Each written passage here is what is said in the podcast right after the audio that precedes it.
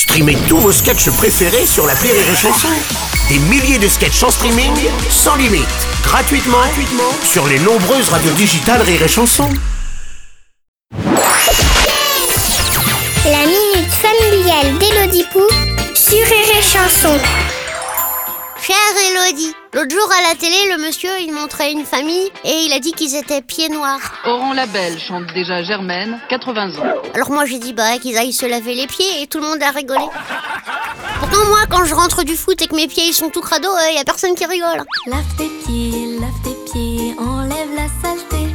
C'est quoi des pieds noirs? Cher Semélino, Bon, alors maintenant, vous vous taisez et vous sortez vos cahiers de géographie. un pied noir est un Français d'origine européenne installé en Afrique du Nord jusqu'à son indépendance. Certains pensent qu'il s'appelle comme ça parce que les premiers colons européens portaient des chaussures de marche Tu mens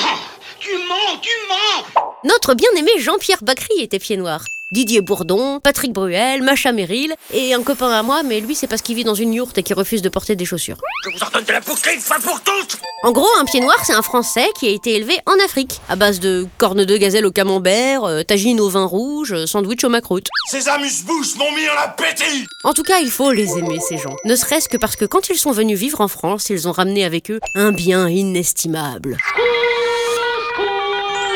Le couscous. Allez, bonne journée, ce Mélino.